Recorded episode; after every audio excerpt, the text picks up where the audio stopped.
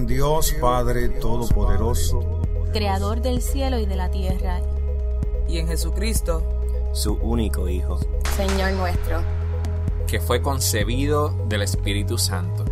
Nació de la Virgen María. Padeció bajo el poder de Poncio Pilato. Fue crucificado, muerto y sepultado. Descendió a los infiernos. Al tercer día resucitó de entre los muertos. Subió al cielo. y está sentado a la diestra de Dios Padre Todopoderoso. y desde allí vendrá al fin del mundo. a juzgar a los vivos y a los muertos. Creo en el Espíritu Santo, La Santa Iglesia Universal. La comunión de los santos. El perdón de los pecados. la resurrección de la carne, y la vida perdurable.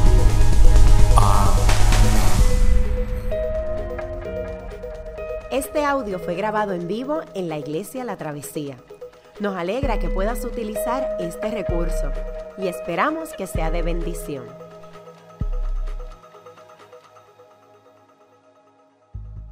La palabra de hoy se encuentra en dos libros.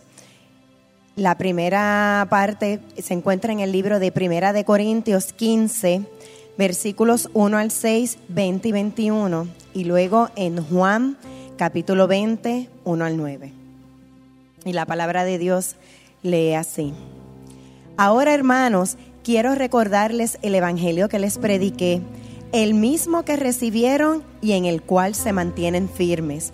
Mediante este Evangelio son salvos si se aferran a la palabra que les prediqué.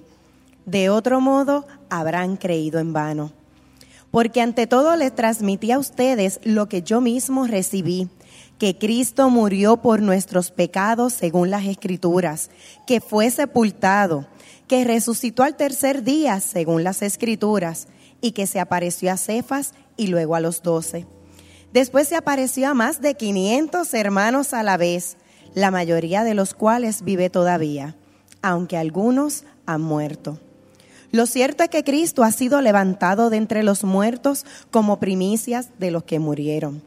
De hecho, ya que la muerte vino por medio de un hombre, también por medio de un hombre viene la resurrección de los muertos. El primer día de la semana, muy de mañana, cuando todavía estaba oscuro, María Magdalena fue al sepulcro y vio que habían quitado la piedra que cubría la entrada. Así, fue que así que fue corriendo a ver a Simón Pedro y al otro discípulo, a quien Jesús amaba, y les dijo, se han llevado del sepulcro al Señor y no sabemos dónde lo han puesto. Pedro y el otro discípulo se dirigieron entonces al sepulcro. Ambos fueron corriendo, pero como el otro discípulo corría más a prisa que Pedro, llegó primero al sepulcro. Inclinándose, se asomó y vio allí las vendas, pero no entró. Tras él llegó Simón Pedro y entró en el sepulcro. Vio allí las vendas y el sudario que había cubierto la cabeza de Jesús, aunque el sudario no estaba con las vendas, sino enrollado en un lugar aparte. En ese momento entró también el otro discípulo, el que había llegado primero al sepulcro, y vio y creyó. Hasta entonces no habían entendido la escritura que dice que Jesús tenía que resucitar. Esta es la palabra de Dios. Buenos días, eh, que la paz de Dios esté con todos ustedes. Nos encontramos en una serie titulada Creemos, donde estamos explo- explorando el credo de los apóstoles. Y hemos dicho cómo el credo de los apóstoles es esta única confesión de fe, un resumen de la fe cristiana, que ya de para el siglo III y IV se estaban utilizando entre cristianos, eh, particularmente como un tipo de, de confesión portable, es una manera, es un ultra resumen de las grandes verdades de la fe. Era sumamente importante para las personas que se estaban iniciando en la comunidad cristiana que ellos pudieran tener uh, un resumen mental y verbal que pudieran confesar. Entonces no era necesario aprender, conocer tanta información acerca de la escritura, pero sí era necesario conocer al menos estas verdades fundamentales. Se le llamó el credo de los apóstoles, uh, particularmente porque eh, procede de la convicción de que también eh, las verdades que están ahí planteadas fueron enseñadas por el testimonio uh, de aquellos a quien Jesús les delegó eh, gran parte de las palabras en el Nuevo Testamento.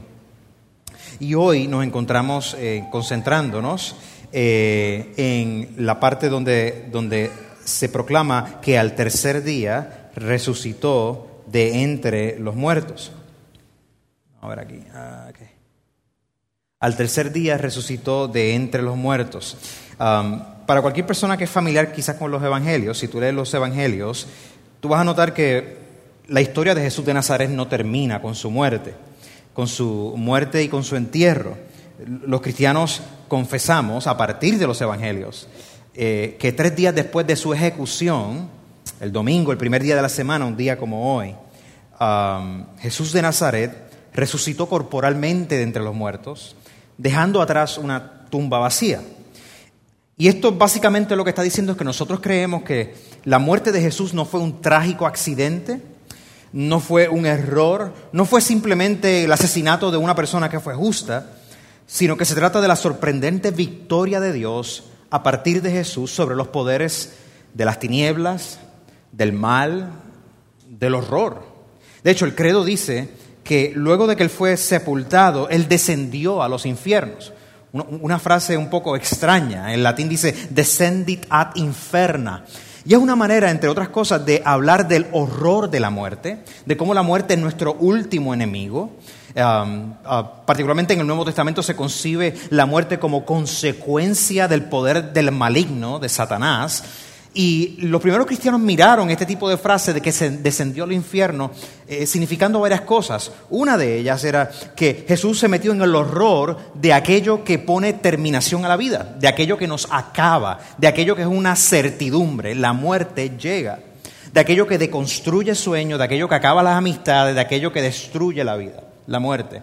Pero también es la presencia de Cristo proclamándole a las tinieblas, al enemigo, que ha sido vencido, que la muerte ya no tendrá más poder. Lo que se está expresando en pocas palabras entonces cuando decimos al tercer día resucitó entre los muertos, es que ah, Jesucristo ha sido levantado en un cuerpo diferente, glorificado, y sin esta resurrección la fe cristiana carece de fundamento, no puede ser vivida realmente. Las enseñanzas de Jesús son buenas, si tú las miras sin resurrección, son tremendas. Este, son, son sacrificiales, eh, son enseñanzas extraordinarias, pero en sí mismas, si su vida hubiera terminado, nosotros no estuviéramos aquí hoy. Amar a nuestro prójimo es algo sumamente bueno, éticamente placentero, tiene unos beneficios de vida, pero, pero si Jesús no hubiera resucitado, amar a nuestro prójimo es sencillamente un buen consejo ético para llevarnos bien. Venir a la iglesia, o mantenerte en una comunidad de fe eh, que se llama cristiana, quizás te puede preservar de meterte en revoluciones más severos, de, quizás no desperdiciar tu vida como lo fueras a desperdiciar. Ah, un amigo me acuerdo que me había dicho que eh, ir a la iglesia lo que, hizo, lo, que ha hecho es ah, que lo peor de él no ha salido, pero como quiera, él tiene lo peor de él en sí mismo. Es decir, no soy tan malo como pudo haber sido, pero sigo bregando con esto. Si Jesús no hubiera resucitado, entonces eso es lo único que tenemos. Vamos a portarnos bien y a ver qué pasa. La resurrección de Jesús se presenta entonces como la afirmación de que este Jesús de Nazaret es el Cristo de Dios, es el Mesías de Dios, es verdaderamente quien él dijo ser. Dijo ser que, que en este momento, en el momento que Jesucristo es levantado, la fe cristiana proclama que lo que hubo fue una, explosión cósmica. Se está abriendo una realidad nueva que no había en la realidad humana. Se está adelantando el futuro de Dios y Dios había prometido desde el Antiguo Testamento un momento donde toda la vida sería restaurada, donde inclusive habría paz entre el orden creado, el ser humano, donde habría, habría bienestar total. El hebreo lo llamaba shalom, paz, bienestar total.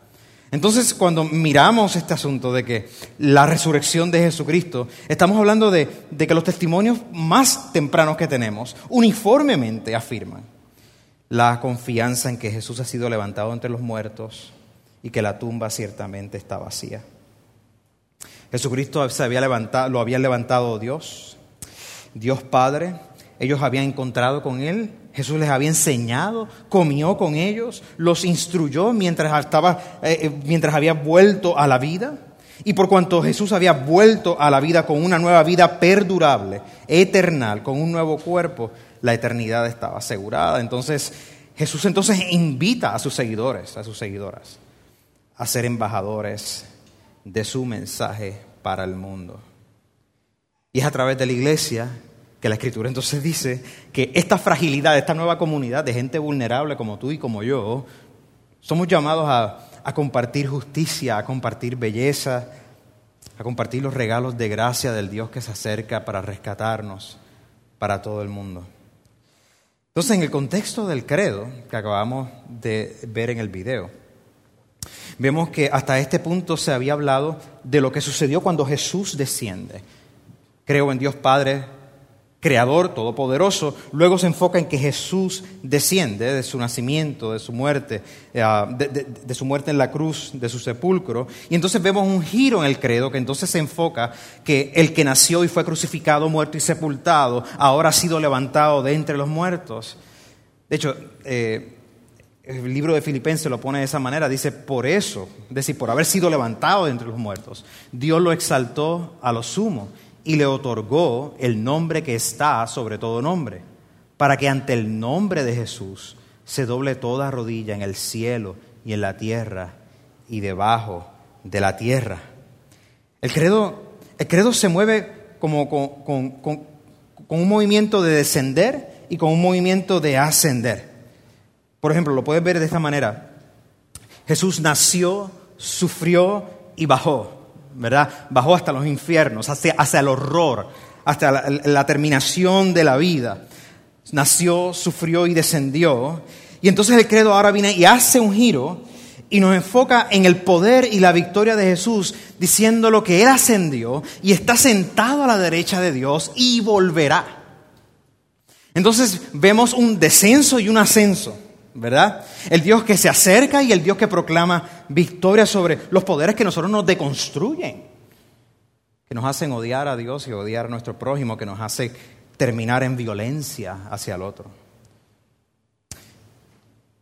Entre medio de esta ascensión, descender y ascender, se encuentra la proclamación de la resurrección. La proclamación de la resurrección. El apóstol Pablo en el Nuevo Testamento quizás el que más explícitamente habla de las consecuencias de la resurrección. Por ejemplo, en la carta a Corintios que se leyó al principio, ah, él estaba luchando con el misterio de lo que sucedió en la cruz, que Cristo fue crucificado y él dice, por el poder de Dios y la sabiduría de Dios. Allí lo que estaba actuando no solamente era la agencia de humanos, nuestra maldad, nosotros ejecutando a Jesús, sino que Dios en su poder y en su sabiduría estaba haciendo algo por encima de nuestra maldad. Y en esa extraordinaria revelación de que Dios está actuando en Cristo, en su cruz y en su sufrimiento, por amor a nosotros, se revela el secreto del universo de que hay un Dios que está amando y rescatando a gente a partir de su Hijo Jesús por el poder del Espíritu Santo. Pablo le había escrito a esta iglesia que tenía un montón de problemas. Um, comienza diciéndole, ustedes han sido recipientes de la gracia de Dios, Cristo crucificado es poder de Dios, ustedes tienen el Espíritu Santo, es real, ustedes lo están viviendo, ustedes dependen los unos de los otros, um, son miembros los unos de los otros, si uno sufre, los otros sufren, si uno se alegra, el otro se alegra, y entonces luego en el capítulo 13, por ejemplo, dice, no solamente están llenos del Espíritu, sino que eh, tienen a su alcance el amor de Dios que les permite soportar todo, luchar a través de todo, tener la fortaleza para confrontar todo. Y entonces, en un pasaje extraordinario, resume que las buenas noticias de la fe cristiana es que Jesucristo, el crucificado, fue resucitado. Y lo dice de esta manera, que Cristo murió por nuestros pecados según las Escrituras. Es decir, según los profetas de antaño del Antiguo Testamento, de siglos, estaban diciendo, va a venir uno que va a, a, a terminar la muerte, que va a vivir por siempre, que fue sepultado, resucitó al tercer día según las escrituras y que se le apareció a Cefa y luego a los doce y él más adelante va a decir, no solamente a los doce, él va a decir, luego se apareció a 500 hermanos a la vez, la mayoría de los cuales vive todavía. Es decir, si ustedes quieren falsificar lo que yo estoy diciendo, mira, mira todos los testigos que habían. Si yo soy un embustero, confróntenme lo que, lo que, lo que les está diciendo. Luego se apareció a Jacobo, más tarde a los apóstoles y por último a mí, dice el apóstol Pablo. Por último a mí. Y en este capítulo 15, um, él argumenta que la resurrección está al corazón de la fe cristiana. Y, y si fuera a resumirlo, lo diría de esta manera. Pablo está proclamando en este capítulo que Dios Padre hizo todas las cosas a través del Espíritu Santo que levantó a Jesucristo, el Mesías, nuestro Salvador de entre los muertos, y que este Jesucristo es el mismo Jesús de Nazaret que caminó, que se rió, que lloró, que luchó, que nos confrontó, que nos animó y nos consoló. Este Jesús de Nazaret ha sido resucitado con un cuerpo nuevo. Pablo le llama un cuerpo espiritual, pero no se está refiriendo a que es un cuerpo inmaterial, no es un espíritu chocarrero, sino que está hablando de un, de un cuerpo que trasciende lo que nosotros conocemos. La resurrección entonces transforma lo que nosotros entendemos por esperanza, porque ante la resurrección, si Dios está haciendo ahora, en medio de la historia, con uno, con una persona, con Jesús de Nazaret, lo que Él dijo que iba a hacer al final de la historia significa que el futuro de Dios se ha avanzado sobre esta persona. Y el futuro de Dios incluye también toda la creación. De hecho, Pablo lo dice de esta manera, la creación misma ha de ser liberada de la corrupción que la esclaviza, para así alcanzar la, gloriosa libertad de los hijos de Dios, hasta el medio ambiente que sufre por el impacto de terremotos, de, de, cuánta cosa hay, hasta, la contaminación, hasta el medio ambiente se queja de nuestro pecado. El medio ambiente, la creación será sanada. De hecho, no solamente la resurrección será sanada, sino que Pablo se enfoca en que entre la resurrección de Jesús y ese momento último donde Dios nos va a levantar a nosotros, vivimos esta experiencia comenzando a través del bautismo. El bautismo se convierte en esa puerta de entrada a la comunidad de Dios en fe, donde se está configurando nuestra identidad como gente que confiesa que hay un futuro de Dios que se ha manifestado ahora en el presente, de que otro tipo de vida es posible, de que otro mundo es posible, que a través de la muerte y la resurrección de Jesús lo que nos define fundamentalmente es que somos parte de esta comunidad esperanzada, que necesita, que anhela la vida del Mesías. De hecho, el, el apóstol lo dice de esta manera. El apóstol dice, por tanto, mediante el bautismo fuimos sepultados con Él en su muerte a fin de que así como Cristo resucitó por el poder del Padre, también nosotros llevemos una vida nueva, una vida nueva. Mediante el bautismo fuimos sepultados con Él en su muerte, a fin de que, así como Cristo resucitó por el Padre, también nosotros llevemos una vida nueva. Ahora, entonces, el símbolo del bautismo, que es algo tan sencillo que nosotros hacemos, echando agua por encima, es un símbolo poderoso de lo que, lo que está sucediendo es que estamos diciendo, estamos siendo enterrados bajo la muerte y así mismo estamos siendo resucitados con Jesucristo. Por eso es que el poder del bautismo no está en la persona que lo hace, el poder del bautismo está en que es un acto de gracia que simboliza la presencia real de Dios en darnos una vida nueva. La resurrección entonces es vital para entender a Dios como se revela Dios se revela como Dios Padre, como Dios Hijo y como Dios Espíritu Santo. Si Jesús no hubiera resucitado entre los muertos, nosotros no, conoceríamos que Jesús tuvo un Dios que es su Padre. No hubiéramos conocido que el Espíritu Santo es una persona que Jesús envía, el consolador. Así que al, fondo de la, resurrección encontramos también este evento donde Dios Creador, el Padre actúa. Dios actúa y se parece y se aparece en la persona de Jesús. Jesús comparte la esencia de Dios, Jesús perdona pecados, recibe adoración, levanta a los muertos, lo mismo que hace Dios. Y de una manera misteriosa entonces Jesús comparte la naturaleza de Dios y esta nueva creación, este nuevo ser, este nuevo vivir, Jesús le dice a sus discípulos, yo deposito mi espíritu sobre ustedes. A partir de la resurrección entonces encontramos que Dios Padre levanta al Hijo a través del poder del Espíritu Santo. Ahí encontramos la doctrina de la Trinidad. Dios Padre, Dios Hijo y Dios Espíritu Santo. Una manera clásica que se ha presentado esto, eh, ¿verdad? todos los diagramas tienen limitaciones, pero una manera clásica que se ha presentado esto es pensar en Dios Padre, Dios Hijo y Dios Espíritu Santo que comparten una misma esencia. Nota que, la, que, la, que lo- lo- la- las, ah, las barras de adentro dice Dios es Padre, Dios es Hijo, Dios es Espíritu Santo, pero a la misma vez el Padre no es el Hijo, el Hijo no es el Espíritu y el Espíritu Santo no es el Padre. De manera misteriosa, los tres son una, comparten una misma esencia, es un solo Dios, y de manera misteriosa hay una diferenciación. Por eso en el momento que Jesús es bautizado aparece una voz del cielo que dice, este es mi Hijo amado, en quien tengo complacencia, y aparece el Espíritu en forma de una ave. Es un misterio que, excede nuestra capacidad de entender, pero este es el misterio que la- que la Escritura nos presenta en la resurrección de Jesucristo. Vemos la iniciativa de Dios como Padre en la encarnación del Hijo Jesús, que es resucitado por la agencia del Espíritu Santo que también nos llega a nuestra vida.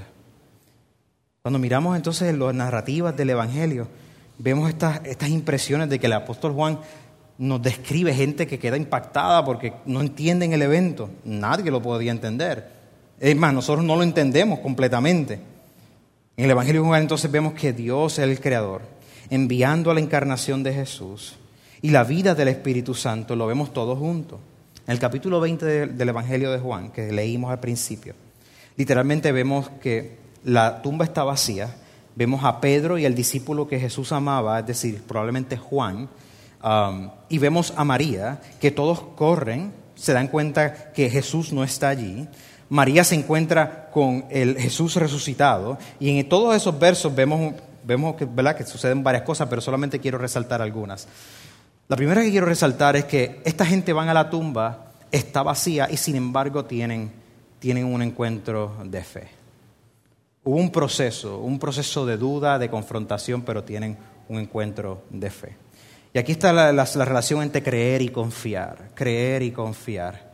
¿Verdad? El otro discípulo nos dice el texto que él entró, vio y creyó. Sin embargo, Pedro vio, no creyó y salió corriendo.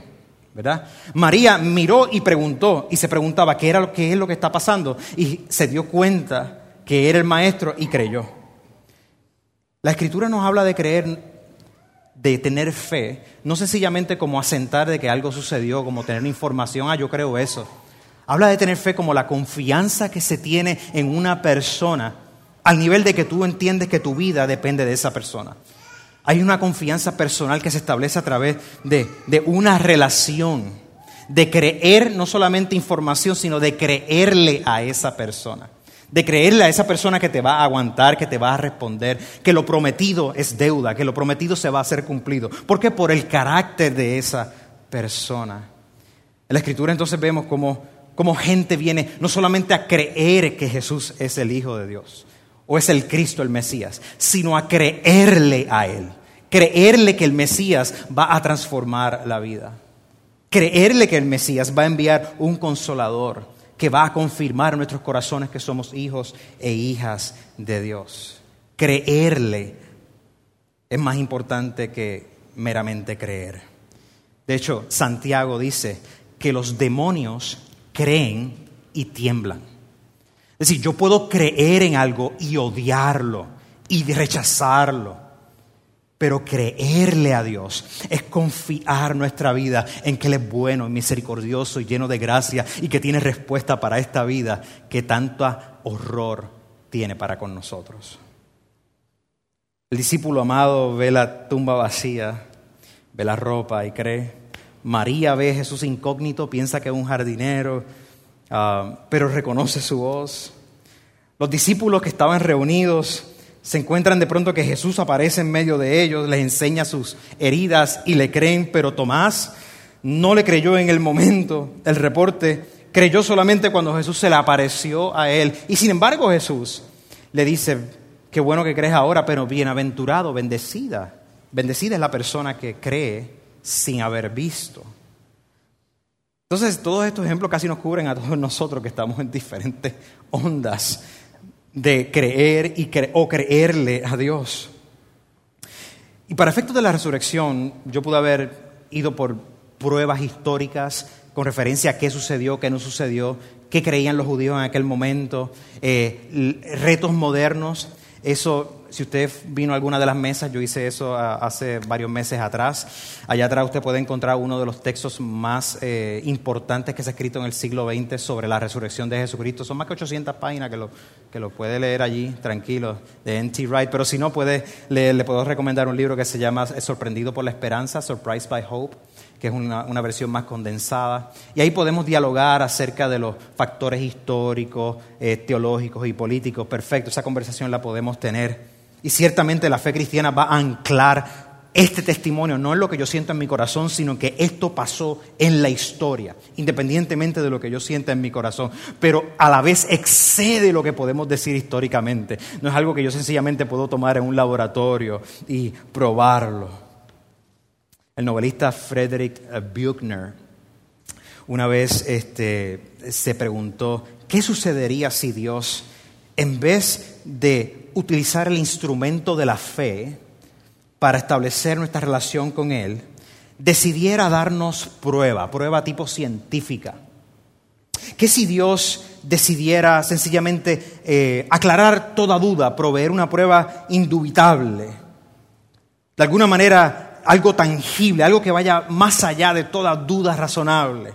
Entonces, Buechner imagina y dice, bueno, yo supongo que en ese momento Dios magnífico miraría a la Milky Way, la Vía Láctea con sus estrellas en el cielo.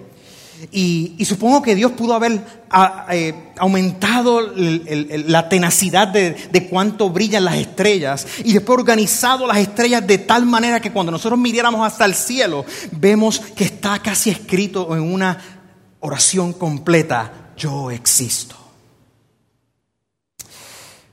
Yo existo. Entonces él dice, ¿pero qué sucedería? Ah, bueno, pues la reacción sería quizás dramática, las iglesias se llenarían desbordando estadios, el crimen quizás eh, cesaría de suceder, se terminarían las guerras, habría de pronto un mundo con paz.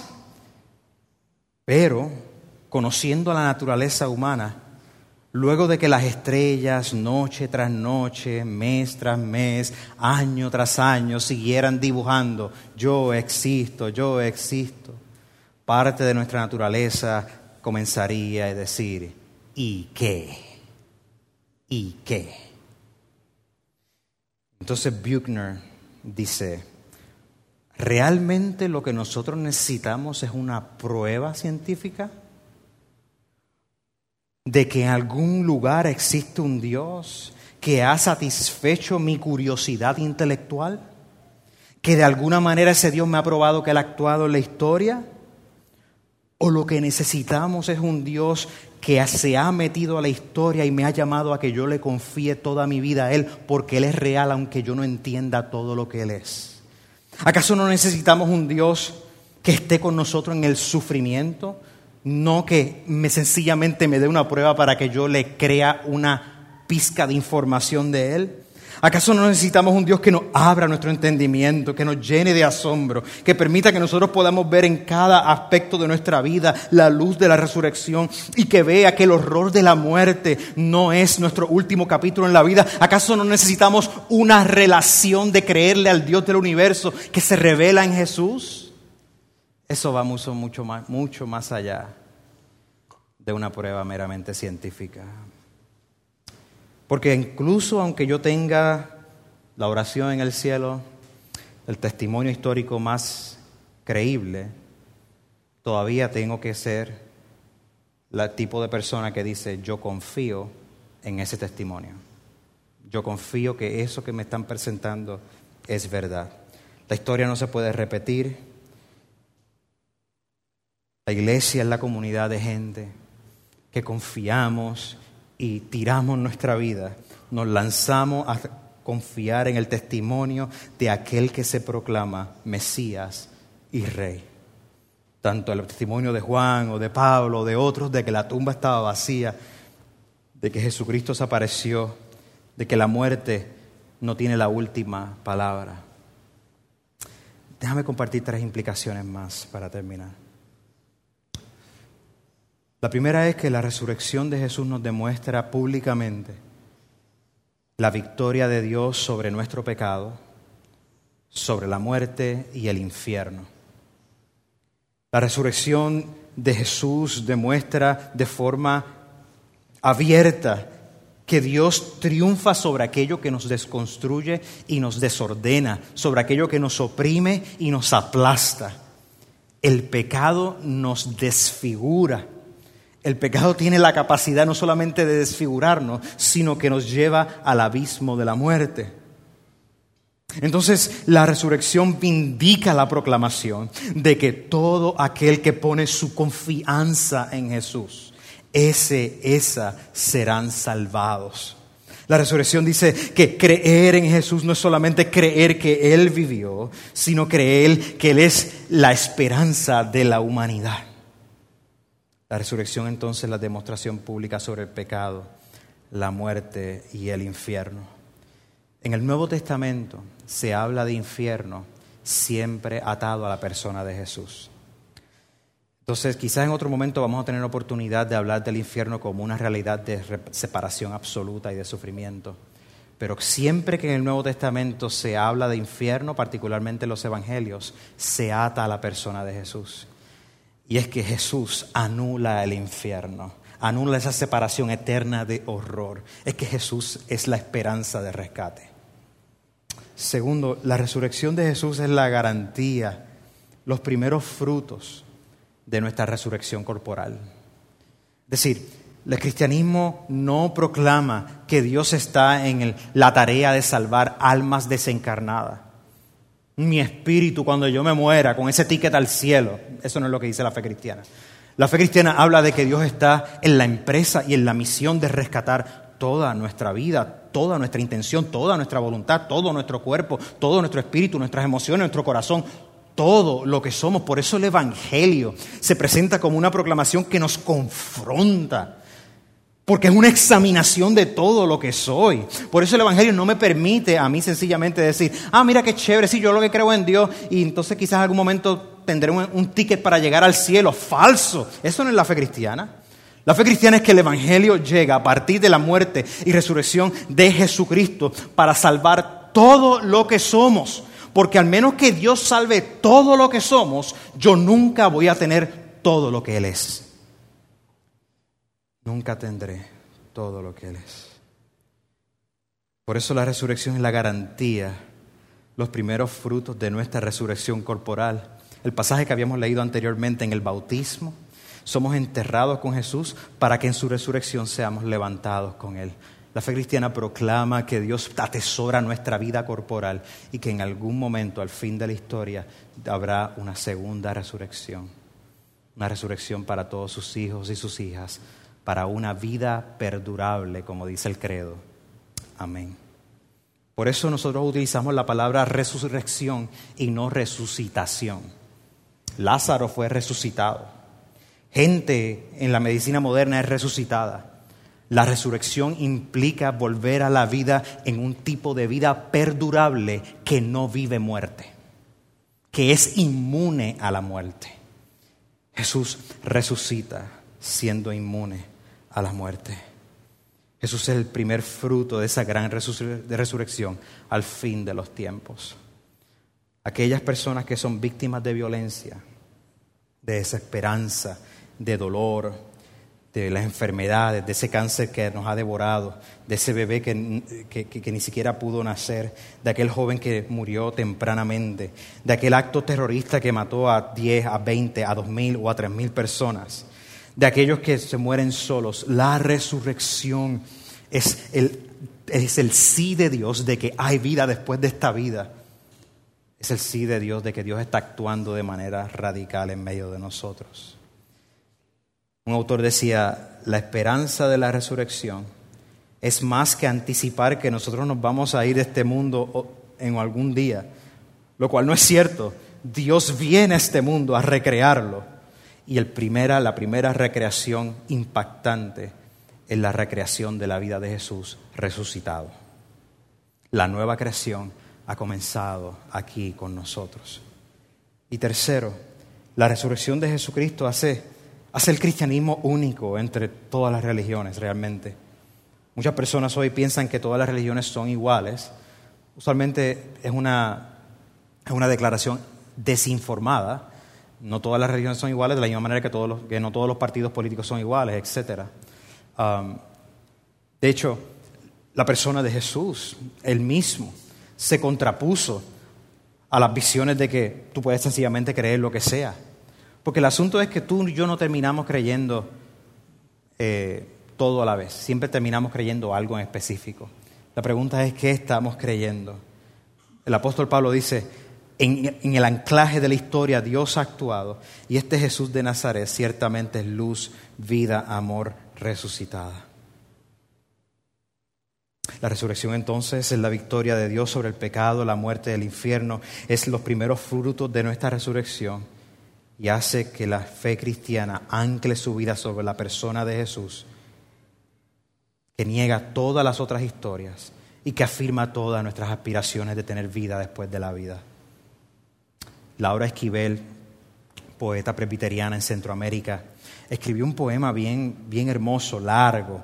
Yo solamente voy a leer la última parte del poema, donde ella hace un tipo de oración, de una queja ante las injusticias sociales que estaban viviendo en su país ante la desaparición de mujeres, de niños, ante la mentira y la violencia.